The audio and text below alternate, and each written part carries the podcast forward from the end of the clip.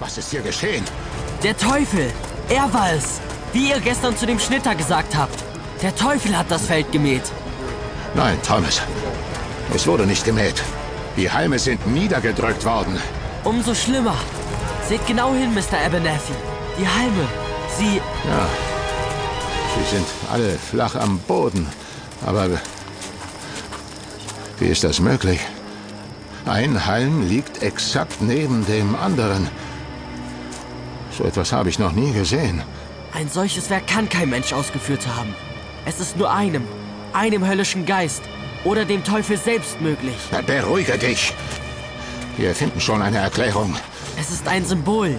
Seht ihr es denn nicht? Das Feld wurde in Kreisen gemäht. In Kreisen. Was? Aber zum Teufel noch eins. Was habt ihr, Mr. Abernathy? Die Halme. Sie. Sie sind schwer wie Stein. Ich kann sie nicht anheben. Ihr hättet dem Schnitter seinen Preis zahlen sollen. Nun war er hier. Der Teufel war in Hertfordshire.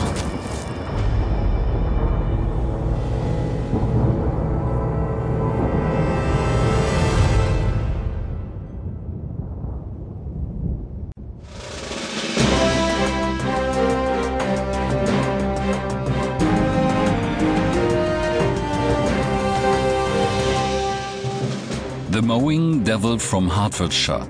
Unter diesem Titel ging eine der ersten Sichtungen eines Kornkreises in die Geschichte ein. Im August des Jahres 1678 wurde die Geschichte als Flugblatt in die Welt getragen. Dieses Pamphlet gehört zu den ältesten Dokumenten, die von dem Phänomen der Kornkreise berichten. Seitdem hat es seit dem 17. Jahrhundert immer wieder Berichte über Kornkreissichtungen gegeben, die sich in jüngster Zeit immer mehr zu häufen scheinen. The International Crop Circle Archive, kurz ICCA, listet seit dem Jahr 1996 bereits über 6000 Kornkreise in über 50 verschiedenen Ländern auf. Gezählt werden dabei nur die klassischen Kornkreise, keine randomly down Formations, die durch Wetterphänomene entstanden sind oder in Felder geschnittene Muster wie Maislabyrinthe. Gemeint sind also die Bereiche eines Getreidefeldes, in denen die Kornhalme in einer regelmäßigen Weise abgemäht oder niedergedrückt worden sind. Die dadurch gebildeten geometrischen Muster und Figuren sind durch ihre Größe oft erst aus der Luft oder einer erhöhten Stelle erkennbar. Über die Entstehung der Kornkreise, die seit den 1970er Jahren immer mehr Platz in den Medien einnehmen, herrscht bis heute Unklarheit. Fakt ist, dass die stets nachts entstandenen Formationen geometrisch ausgesprochen komplexe Geoglyphen, also Erdzeichnungen darstellen. So liegt die Vermutung nahe, dass die in Getreidefeldern abgebildeten Symbole Botschaften einer unbekannten Intelligenz verkörpern. Das Vorkommen der Kornkreise scheint sich auf Südengland zu konzentrieren, vorzugsweise in unmittelbarer Nähe zu alten Kultstätten der Kelten.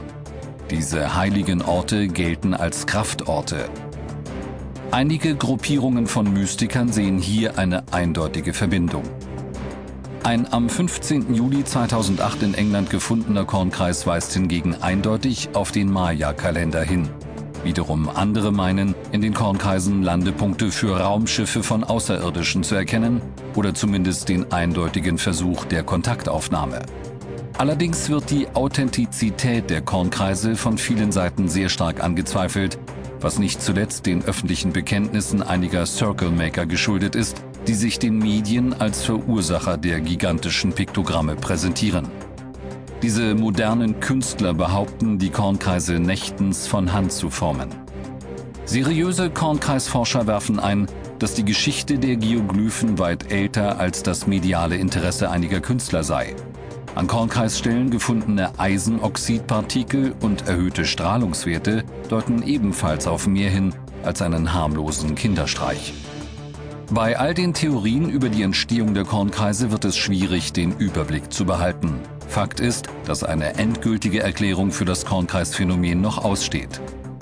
Die Faszination aber, die die Kunstwerke im Korn auf die Menschen ausüben, ist bis zum heutigen Tag ungetrübt.